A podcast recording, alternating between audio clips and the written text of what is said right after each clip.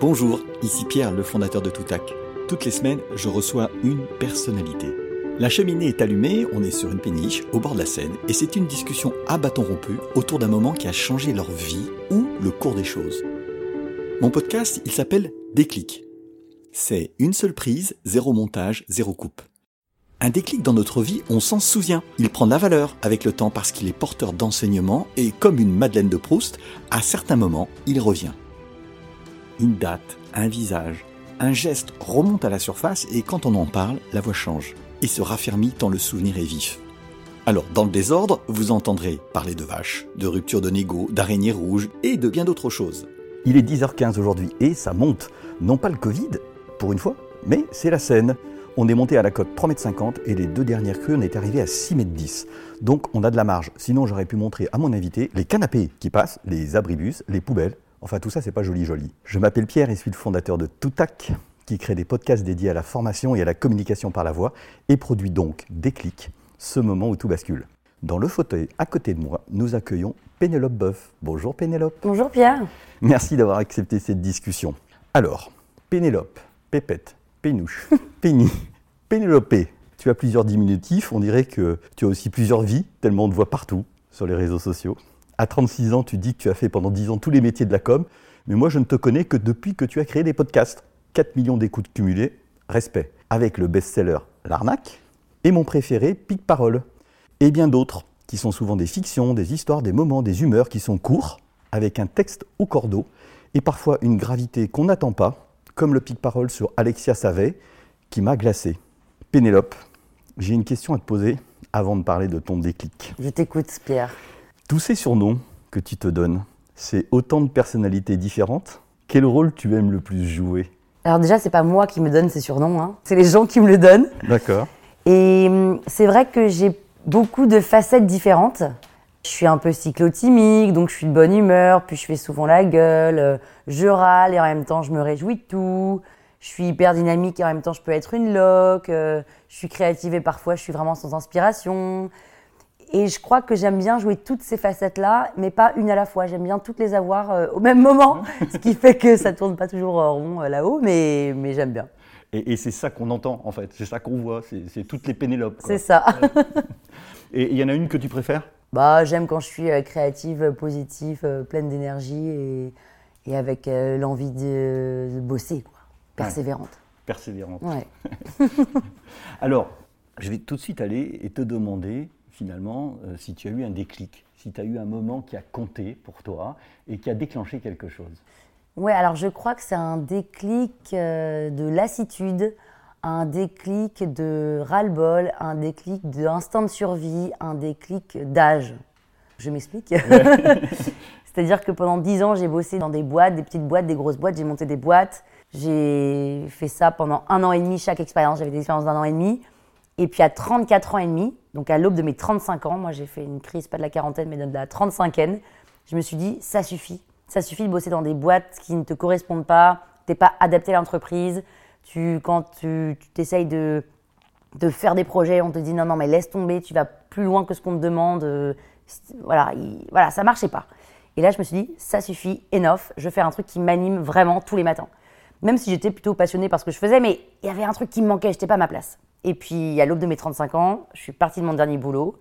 Et là, j'ai dit, OK, maintenant, qu'est-ce que je fais? Et là, j'ai un copain qui a été aussi un peu, qui fait partie de mon déclic, qui s'appelle Bruno Vinet, qui est un ami qui a environ 50, 55 ans. Je ne donnerai pas précisément son âge parce qu'il ne veut pas le donner. euh, qui m'a dit, euh, Pénélope, tu as une voix, t'es business, t'adores raconter des histoires, pourquoi tu lances pas ton studio de podcast? Il y a un engouement des podcasts en ce moment. Et là, je lui ai dit, ah ouais, c'est une super idée, Bruno, mais c'est quoi exactement un podcast et, et il savait pas trop. Il m'a dit, mais tu sais, c'est le replay des radios. C'est tout à fait ça. C'est d'ailleurs que ça. hein. Non, non, et du coup, je me suis dit, ok, bon, je sais pas trop. Et puis, j'y suis allée à corps perdu. J'ai monté ma boîte La Toile sur écoute, sans trop savoir s'il y avait déjà du monde sur le marché et tout. Et puis, je me suis rendu compte qu'en fait, il n'y avait pas que Bruno qui avait eu cette idée extraordinaire et qu'il y avait déjà 4, 5, 6, 7 studios sur le marché. Ouais. Mais je me suis quand même lancée à corps perdu là-dedans. Et puis, et puis après, a suivi, quoi. Enfin, tout a suivi. C'est-à-dire que je me suis lancée là-dedans. C'était pas du tout une passion, euh, le podcast, euh, puisque je savais pas ce que c'était. J'ai approché des marques, les marques m'ont envoyé balader parce qu'elles n'étaient pas prêtes, je devais sûrement pas bien présenter mon pitch. Et je me suis dit, bon, bah, en fait, peut-être qu'il faudrait que j'apprenne à faire un podcast. Et donc, j'ai commencé à prendre un Word, et j'ai commencé à écrire mes histoires. Mes histoires. C'est l'écriture qui t'a d'abord guidé. C'est pas le son de ta voix, parce que une des premières fois, on se connaît depuis 3-4 ans. Été une des premières que j'ai rencontrées, donc ça c'était très sympa. On n'existait ni l'un ni l'autre dans mon Mais c'est pas ta voix, parce que une des choses extraordinaires, moi que j'ai adoré la première fois que je t'ai entendu, c'est justement cette voix. Et, et tu t'es pas dit, je vais faire quelque chose de ma voix. J'ai jamais eu conscience que j'avais une voix. Surtout que non, Enfin, franchement, ma voix, moi, je ne l'entends pas comme je pense que les gens l'entendent. Et c'est les gens qui me disent, t'as une super voix, j'adore ta voix, t'as une voix de radio, blablabla. Bon, bah, ok, super. Mais moi, vraiment, je n'en joue pas, je m'en fous, je parle normalement. Euh. non, la voix, c'est même pas un sujet pour moi. Ça a été vraiment, en effet, l'écriture. C'est-à-dire que j'ai commencé à écrire. Ouais. Et j'ai écrit mes histoires de vie, qui sont de l'autofiction. Au début, mes potes me disaient, mais Pénélope, on s'en fout un peu de tes histoires. Enfin, nous, on les adore, mais on te connaît par cœur. Mais les gens qui te connaissent pas, qu'est-ce qu'ils en ont à foutre de tes histoires, quoi? Mm. Et en fait, j'avais besoin, parce que depuis toute petite, j'avais envie de raconter des histoires et j'avais jamais fait. Alors, je le faisais dans ma tête, je le faisais à mes potes, je le faisais à mes parents. J'avais besoin d'écrire et j'ai écrit en me disant c'est pas grave, au pire personne écoute, tout le monde s'en fout, il y aura zéro écoute, personne ne saura que j'ai fait un bide. et puis ça a pris. Quand tu te souviens de la conversation avec Bruno, tu as eu un peu physiquement l'impression que tu allais fermer un, moment de ta vie. Tu sais, est-ce que ça t'a de prendre cette décision de dire je vais faire quelque chose que j'aime, je ne sais pas ce que c'est, mais je vais le faire. Est-ce que ça t'a donné euh, euh, du pouvoir? Est-ce que ça t'a donné... Comment, comment tu t'es senti? Parce que tu fais 10 ans de boulot, mm. tu parles de lassitude. Mm. Tu as fermé le couvercle et t'es passé à autre chose, tu t'es senti comment? Bah, J'ai fermé le couvercle et je suis passé à autre chose, disons que je me suis lancée à nouveau dans un nouveau projet. Pour moi, c'était à nouveau, je recommence, un énième boulot, etc. Donc le déclic a été là, mais finalement, c'est plus la suite. C'est-à-dire que c'est au moment où j'ai commencé à écrire, j'ai fait mes podcasts et que ça a fonctionné, et bien là, en effet, je me suis dit, oh my god Hmm. J'étais en effet plus que lassée, j'étais malheureuse de ces dix années de, boulot qui n'étaient pas pour moi. Hmm. Et aujourd'hui, je ne sais même pas comment expliquer en fait, c'est qu'aujourd'hui, je suis heureuse, c'est bébé de dire ça, mais c'est j'ai une sorte de nœud intérieur qui était tacitement présent sans que je m'en rende compte vraiment, sans que je puisse l'identifier, qui n'est plus là. C'est-à-dire qu'aujourd'hui, je marche dans la rue, je lève la tête, je trouve qu'il y a, euh, je sais pas, que le mannequin en vitrine, euh, avec le manteau est plutôt bien, mais je suis prête à rentrer dans la boutique et dire j'adore votre manteau, il est super, et je ressors. Enfin, tu vois, je, je me pose plus de questions. Alors hmm. qu'avant. Ça t'a euh, libéré en fait Ça m'a libéré complet. Hmm. Ça m'a libéré l'esprit parce qu'en fait, comme si j'avais été. Euh, mon cerveau avait été un peu contenu et compressé par toutes ces idées, cette imagination, etc. Et que. Là, tu la libères. Et là, je la libère. Alors, c'est génial et en même temps, euh, franchement, c'est lourd aussi parce que j'ai tellement d'idées, hmm. tellement d'imagination. Ça, là, ça pullule que j'ai envie de tout faire, j'ai envie d'être sur des milliards de projets, mais je peux pas, j'ai pas le temps, il faut que je dorme. Déjà, je dors pas beaucoup. Et, mais c'est, mais c'est quand même jouissif de se dire que j'ai l'inspiration très souvent parce que j'ai des milliards de trucs. Alors, euh, pas toujours, hein, parce que, mais il y a toujours des idées. J'ai, ça, et en fait, je l'avais ça depuis toute petite, mais je me rendais pas compte que c'était ça ma richesse. Est-ce que depuis que tu t'es lancé là-dedans, le regard de ta famille, de tes amis a changé? Entre la Pénélope euh, qui faisait son boulot, bien, tac, tac, tac, tac, et la Pénélope qui est connue, 4 millions d'écoutes en cumulé, ça doit être ça aujourd'hui, euh, c'est beaucoup. Est-ce que les gens changent leur regard sur toi? Non. Mes parents, par exemple, ils ont toujours su que j'étais cette petite fille avec énormément, voire slash trop d'imagination, et que j'allais en faire quelque chose. Ils, le savaient plus que moi, en fait. Et mes amis, euh, ils m'ont toujours vu dans mes boulots. Alors oui, c'était un peu relou, c'est taf, mais en même temps, je me donnais aussi à cœur perdu. Et là, ils voient que je me donne à cœur perdu et que je m'éclate. Et non, ils changent pas. En revanche, ils se disent, mon Dieu, ça y est, elle est heureuse, elle a trouvé sa place, c'est extraordinaire. Et, ils sont heureusissime pour moi, quoi. Mais non, leur regard, euh, ils ont toujours su qui j'étais au fond. Et, en fait, ils le savaient plus que, que, plus que moi. D'accord. Et dans ce changement de vie, tu me parles d'écriture. L'écriture, c'est quelque chose qui est, pour le podcast, enfin tu me le diras mieux que, que moi, c'est quelque chose de très exigeant puisqu'on n'a que la voix pour passer ses émotions. Et là, on te sent bouillonnante. Est-ce que tu écris 50 fois? Parce que contrairement à ce qu'on peut croire, en fait, tu vas nous le dire, un mot en audio, c'est super précis. Et comme tu es bouillonnante, comment tu fais pour réduire ce bouillonnement à quelque chose d'audible? Alors franchement, je suis pas exigeante et je suis pas perfectionniste. Ça, c'est vraiment mes deux un peu défauts. Hmm. Parce que moi, je préfère produire, produire, produire, quitte à, en faisant un truc quali, hein, plutôt que de rester 50 fois sur la même phrase. Et hum, ça bouillonne, ça bouillonne, ça bouillonne. J'écris, alors je passe du temps bien sûr sur l'écriture, hein. mais ça pourrait être encore mieux, évidemment, parce que ça peut toujours être mieux. Un mot peut être mieux placé là, être plus drôle, etc. Mais en fait, je m'en fous. Et il y a l'écriture et aussi quand même, il y a aussi une partie de jeu. C'est-à-dire qu'il y a plein de gens qui me disent, mais c'est de l'impro. parce que je le joue, évidemment, tout est écrit au mot près. Alors, de temps en temps, je me lâche des petites impros, moi, et je me dis, oh, euh, est-ce que ça passe? Parce que j'aime bien quand tout est écrit, etc. Mais je fais en sorte que ça ne s'entende pas que c'est écrit. Donc, en fait, je bouillonne au moment où je le dis. Mais l'écriture, l'écriture, ça me vient facilement, boum, boum, boum, boum, je déroule. euh, après, c'est aussi dans le ton. Et comme mon ton est naturel, eh ben, ça me permet de pouvoir ne pas être exigeant dans l'écriture, dans le sens où bah, je peux dire des petits mots à droite à gauche et on se dit, bah, de toute façon, elle est un pro, donc euh, ça passe. quoi. Hmm. Je me cache un peu derrière ça. Mais c'est quand même de la fausse impro. On le sent quand même largement parce qu'il y a beaucoup de bruitage, il y a du fond sonore. En fait, à la base, tu aimes raconter des histoires. Et on entend quand même que la principale histoire, c'est ta vie de tous les jours. Et on la retrouve sur les réseaux sociaux. Est-ce qu'à un moment donné, dans Pic Parole, tu changes un peu? C'est-à-dire que tu, tu te mets à la place d'autres personnes, en fait, tu prends la parole. Qu'est-ce que tu préfères? Est-ce que c'est pas difficile de sortir de l'histoire de Pénélope? En fait, honnêtement, aujourd'hui, ça fait deux- un peu plus de deux ans maintenant que je raconte mes histoires. J'en peux plus. Honnêtement, j'en peux plus de moi-même. Ça Ouais. m'épuise. Ça m'épuise. Et puis, c'est un peu narrow, tu vois, narrow-minded, quoi. Même si c'était le principe au départ, hein, c'était toute l'idée. Mais Big Parole, moi, ça me sort de moi-même et ça me fait beaucoup de bien. Le problème, c'est que les gens ont commencé à me connaître avec l'arnaque. Ouais. Après, euh, dans. Tu peux dire en deux mots ce que c'est que l'arnaque L'arnaque, c'est des Ouais. fictions courtes de 5 minutes sur la vie d'une jeune trentenaire parisienne. C'est Mm. mes histoires de vie, c'est mes histoires avec euh, des mecs, mes histoires avec mon boulot, avec mes voyages. Là, je lance. Là, c'est- ça fait Avec un- beaucoup d'humour, je tiens à le dire quand même. Oui, oui, alors c'est drôle, hein, c'est Ouais. chuté toujours et tout. Et en fait, euh, il y a j'ai 118 épisodes, 8 saisons. Ça s'est arrêté en mars euh, de l'année dernière. Là, ça fait un an que j'ai arrêté. Et là, je relance la saison 9 de l'arnaque le 8 février. Mm. Donc, c'est hyper attendu. Et c'est sur les- le thème, le thème c'est les dates foirées. Voilà, j'ai repris un truc un peu rigolo, bon. Mm. Mais les gens, je me suis rendu compte, comme ils m'ont connu avec l'arnaque, donc avec mes histoires de vie, quand par exemple j'ai fait une fiction dans laquelle je ne joue pas, et ben ça les intéresse plus. Et donc là, tu es un peu un statut euh, intermédiaire entre artiste et artisan, si je peux me permettre. Un artisan, C'est quoi la différence toi? bah, un artiste, c'est ce que tu fais, c'est que tu joues, tu es toi-même, tu donnes de toi et, et tu te mets en danger. En Mhm. fait, souvent les artistes, on dit, ils sont malheureux. Enfin, la perception que j'en ai, c'est parce que tu mets de toi dedans. Oui. Donc ça te fait, ça peut te faire du mal. Oui.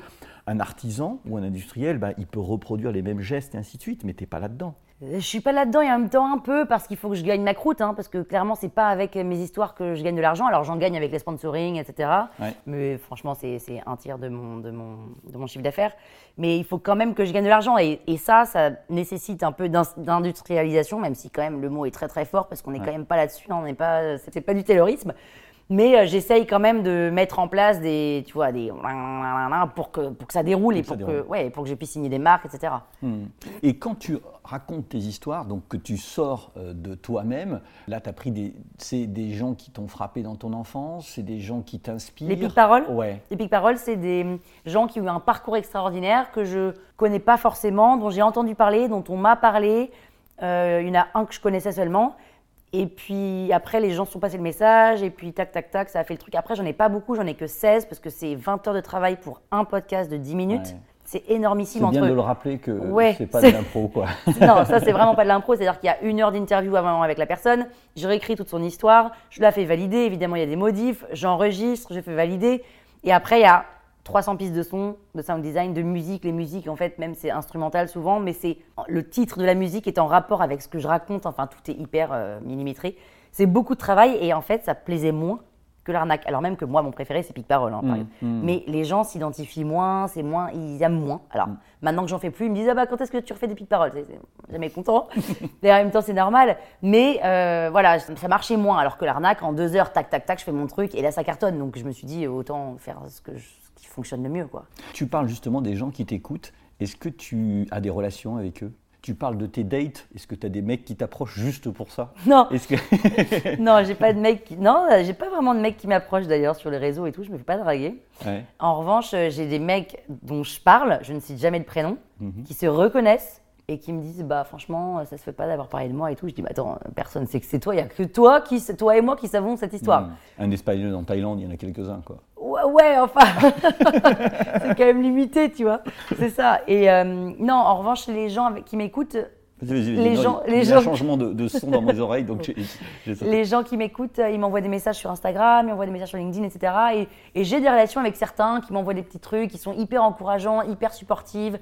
Euh, je sens que dès que je sors un truc, ils l'écoutent, même si ça les fait pas kiffer au départ, et ben en fait ils écoutent, ils disent mais en fait c'est super. Enfin, il y a, voilà, c'est une vraie communauté, très Mais est-ce que tu écris, parce que ça, quand tu fais un podcast, tu peux te poser deux questions. Tu écris pour les gens qui t'entendent ou tu écris pour toi? Non, j'écris surtout pas pour les gens qui m'entendent. Ouais. Surtout pas. Je l'ai fait une fois et ça n'a pas fonctionné. Ça veut dire que quand j'ai fait Cupla, c'est une comédie un peu what the fuck, absurde et tout, que moi j'ai adoré. On m'a dit c'est génial, c'est un chouïa trop absurde. Mais en même temps, c'est mon style. Bon. Après, j'ai lancé une autre comédie qui s'appelle Rap and Roll. Au moment de l'écriture où j'allais tomber dans l'absurde, parce que malheureusement, je sais pas pourquoi mon cerveau est obligé de tomber dans l'absurde, je me suis dit Pénélope, non, on t'a dit trop absurde le premier, reviens sur un truc un peu plus classique.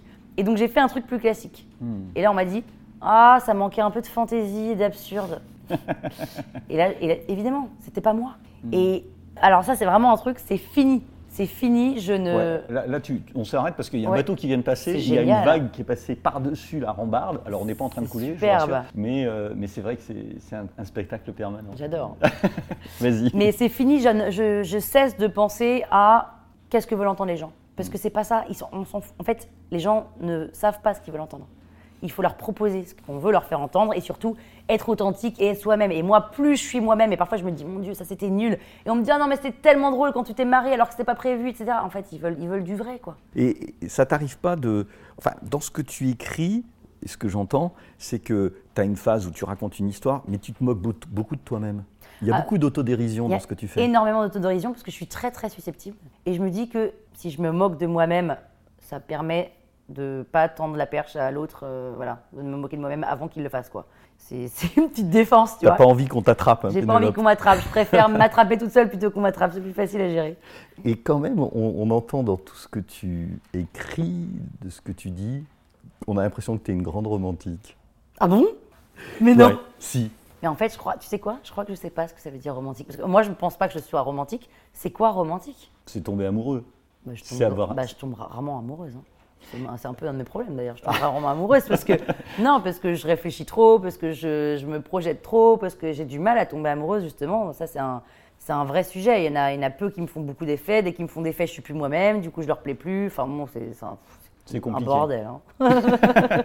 Mais ça, alors c'est pour ça que tu nous racontes tes dates, euh, tes, tes dates loupées, quoi. Ah bah j'ai une quantité de dates foirées. D'ailleurs, je pourrais tenir sur un an, mais je vais pas faire une saison 9 sur un an. Mais, euh, mais franchement, j'ai pris les 12 meilleurs. Mais j'en ai beaucoup des dates foirées, plus que des, plus que des vraies belles histoires réussies, quoi.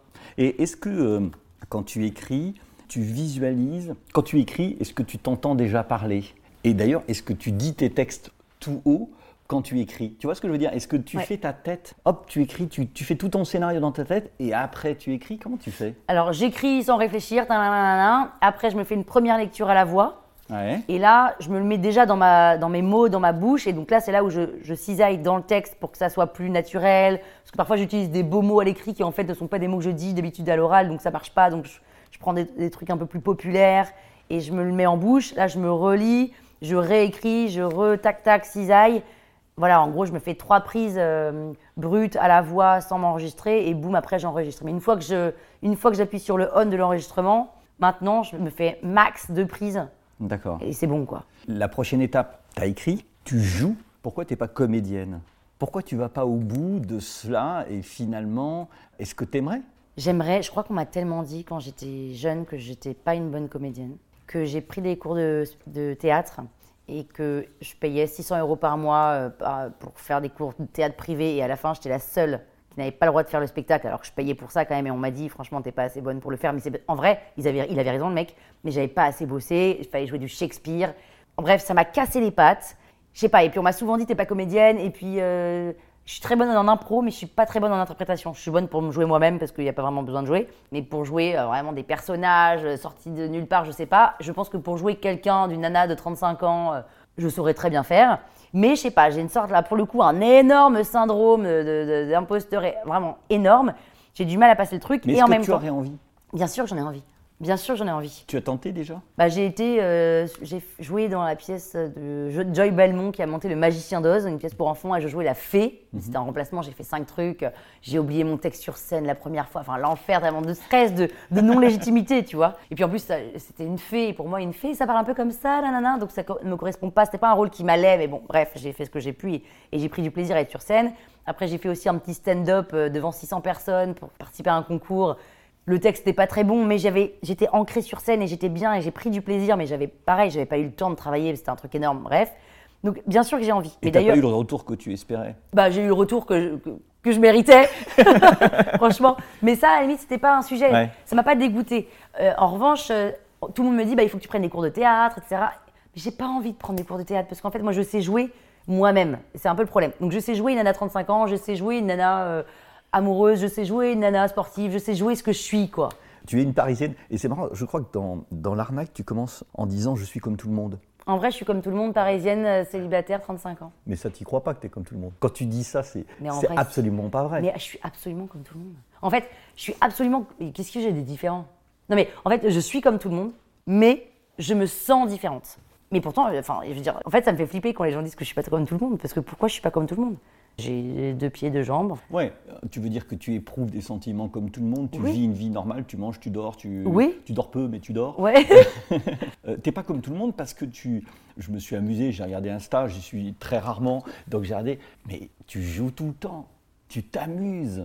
Sur Insta, tu fais des petits films, je t'ai vu là, tu faisais des grimaces. je me suis dit, mais attends, je refais, elle le fait combien de fois ouais. Bah, je m'amuse. Donc tu n'es pas comme tout le monde, parce que tu le fais de manière extrêmement naturelle et spontanée, j'ai l'impression. Oui, mais est-ce que ça veut dire pas être comme. Je sais pas, il y a plein de gens qui font ça. Moi, j'ai pas l'impression. Et en, enfin, en vrai, moi, j'ai le sentiment d'être différente parce que j'ai envie de bouffer la vie, de croquer la vie. Et je trouve peu de gens qui sont à ce point-là comme moi, avec cette boulimie d'action, de, faire des choses, de cette angoisse de la mort qui s'illustre par euh, le fait de faire un trop plein de choses. Voilà, c'est plus en ça que j'ai du mal à me reconnaître dans certaines personnes, mais, mais en vrai, je suis, je suis, je suis comme toi. Enfin, tu vois, euh, je vis dans un 40 mètres carrés à Paris, euh, enfin, ce qui est super, hein, mais... Mais dans un joli endroit quand même. Et dans un joli arrondissement, évidemment. mais tu vois, enfin, je mange des céréales le matin et je bois du coca zéro, quoi. Et est-ce que. Ma vie est passionnante. Mais est-ce que je te parlais du podcast, et puis après euh, d'être euh, actrice, Mm. et là tu vas sortir un livre. Oui, Donc c'est encore autre chose. Euh, Tu peux tousser parce que effectivement, quand on enregistre, j'ai la même chose que toi. Je sais pas si j'ai- mis du poivre dans, dans- dans la pièce avant que tu arrives. Écrire un livre, Mm. euh, écrire un roman, c'est une étape supplémentaire parce que là, tu écris des scènes qui sont courtes, Mm. qui durent 4-5 minutes souvent. Je suis bien placé pour savoir que ce n'est pas parce que c'est court que c'est plus facile. Non. Pour autant, pourquoi tu vas pas dans la longueur et est-ce que tu vas aller dans la longueur en écrivant? Alors déjà, mon livre, qui sort le 17 mars, Ouais. c'est, je reprends un je suis partie de l'arnaque. En fait, c'est Flammarion et Versilio qui sont venus me voir en me disant, on a adoré l'arnaque, on voit que ça cartonne, est-ce que tu veux faire un bouquin? Euh, Oui, alors sauf que l'arnaque, c'est des épisodes par-ci par-là, il n'y a pas vraiment de trame, euh, c'est un peu comme ça me vient. Il y a un peu des thématiques, mais c'est vraiment très léger. Et je me suis dit, ok, go. Et parce que j'ai 118 épisodes et qu'il fallait raconter une histoire chronologique, etc., j'en ai fait une collection. Donc ça s'appelle Les aventures de Pénélope Boeuf, avec quatre tomes. Et les deux premiers tomes, donc c'est. euh, alors c'est un. c'est- J'ai pas envie de dire que c'est un roman, parce qu'un roman, c'est vraiment fictionnel. Là, c'est quand même inspiré de mes histoires. Et je dis d'ailleurs, la première page, c'est toutes les histoires sont vraies, ou en tout cas euh, inspirées de faits très réels. C'est les histoires que tu racontes de toi, on ne sait pas si c'est toujours vrai. Voilà. Même moi, je me dis, attends, c'était vraiment basé ça Et donc, il y a des petits chapitres. Il y a une trentaine de chapitres, mais ça se lit dans, l'ordre parce qu'il y a une suite. C'est de 0 à 35 ans, c'est l'histoire de cette fille. Le premier tome, c'est qui pose le contexte de sa vie, sa famille, comment est-ce qu'elle voit la vie, etc., pour qu'on s'attache au personnage. Et le tome 2, c'est euh, la travailleuse acharnée. Et donc, c'est Pénélope au travail. Donc, depuis qu'elle a 8 ans, on va être donneuse d'idées, raconteuse d'histoires, et on lui dit que c'est pas un métier. Et elle passe Mais par. ça veut dire que tu as tout réécrit. Mais j'ai tout réécrit. D'accord. Ah non, mais j'ai tout réécrit. Alors, il y a certaines, ceux qui écoutent l'arnaque retrouveront certaines scènes, Ouais. mais pas toutes, et j'en ai réécrit des nouveaux. Mais tout comment réécrit. tu fais les bruitages dans ton livre? Parce que quand, quand on t'écoute et quand on écoute de l'audio, on se projette dans l'histoire. Mm. Moi, ce que j'adore, euh, bon, et ce qu'adorent, je pense, beaucoup de Mm. gens, c'est justement qu'ils se font leur histoire sans avoir besoin d'images. Un peu comme le livre. Mm. Comment tu rends le visuel? Bah, ça a été très difficile. D'ailleurs, j'ai très peur parce que ce qui fait, je pense, un peu le charme de ces podcasts, Ouais. c'est ma voix et mon ton. Là, les gens n'ont. Alors, ceux qui me connaissent, ils l'auront dans leur tête, mais ceux qui ne me connaissent pas, ils n'auront pas le ton.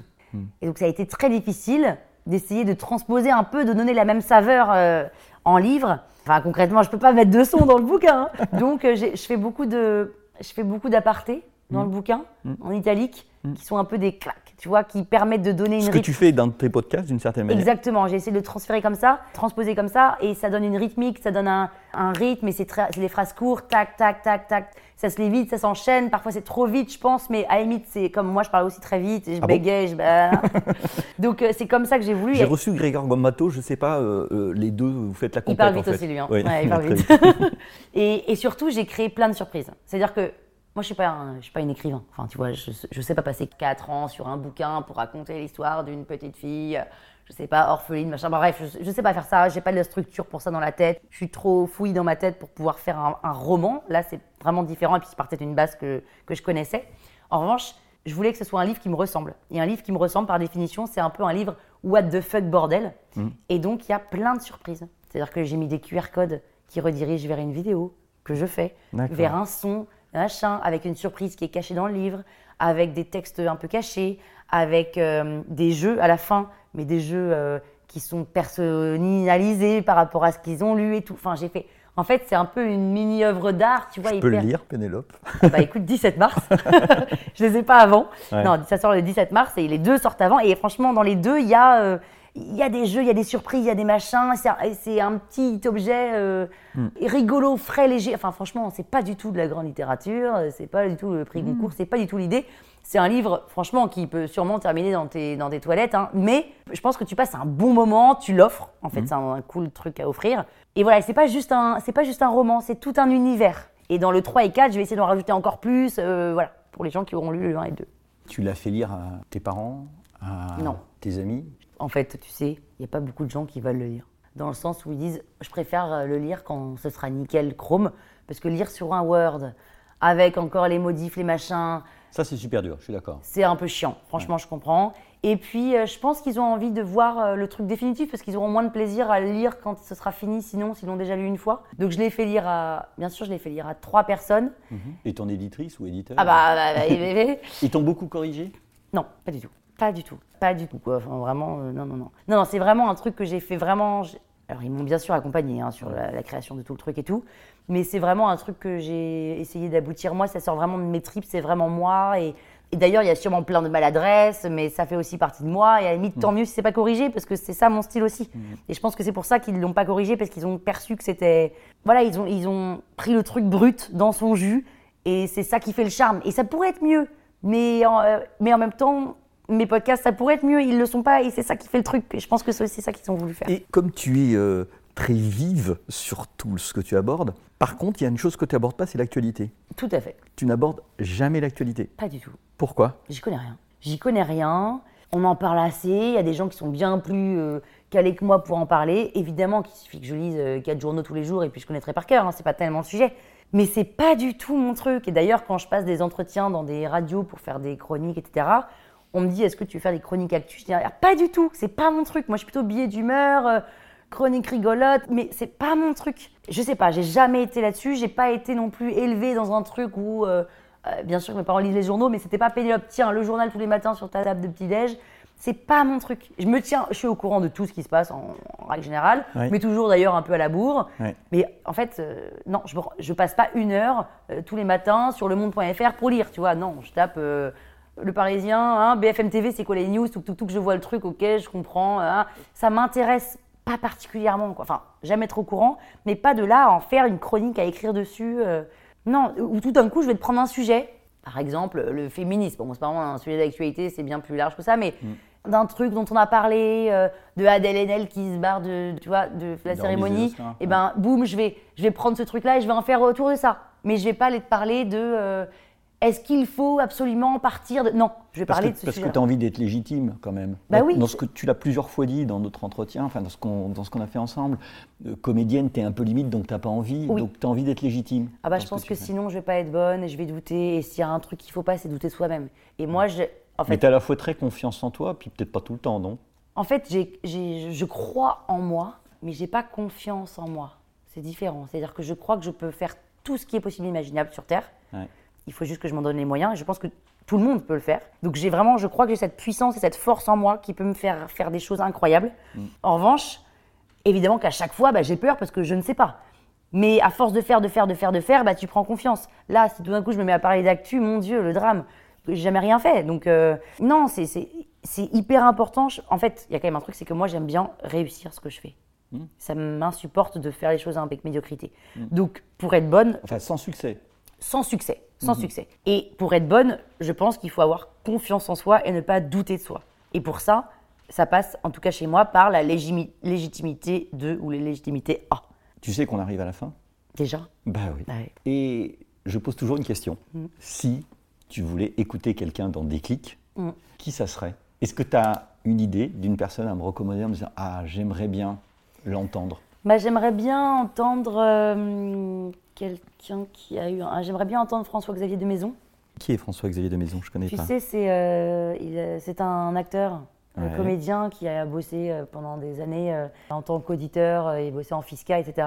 Et puis euh, il a assisté au 11 septembre, il a dit non mais en fait, euh, donc drame économique et tout, il a fait non mais en fait je veux pas bosser dans ce milieu-là, je vais revenir à mes premières amours qui sont le théâtre. Et boum, il s'est lancé dans le théâtre et maintenant c'est un peu une star. C'est bizarre que tu connaisses pas, mais si tu connais, bien sûr que tu connais. Bah peut-être, mais tu sais, je suis pas. Non, mais forcément- t'es pas physio ou naming, machin, oui. mais euh, mais et maintenant, c'est, enfin, maintenant, il est hyper connu et il fait du théâtre et il en vit, et il en vit, euh, je pense, grassement et il est très heureux là-dedans. Et c'est intéressant quand même. Il a, il a quitté, tu vois, un boulot, et j'imagine, très très bien payé. Euh, Il y a eu ce drame, il s'est dit fuck it. Et surtout, ce qui m'intéresserait, c'est il a fait du théâtre pendant très longtemps.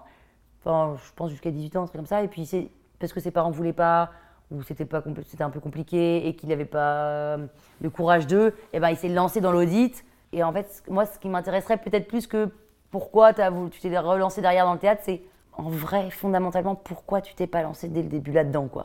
Tu vois C'est un peu comme si toi, tu t'étais lancé dans le podcast il y a 10 ans. Exactement.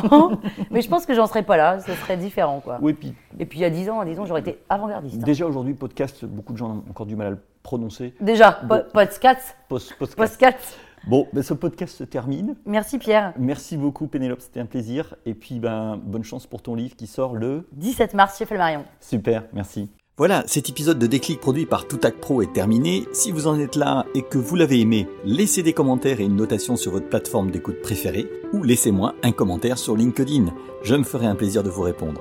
Rendez-vous toutes les semaines pour un nouveau Déclic. À bientôt.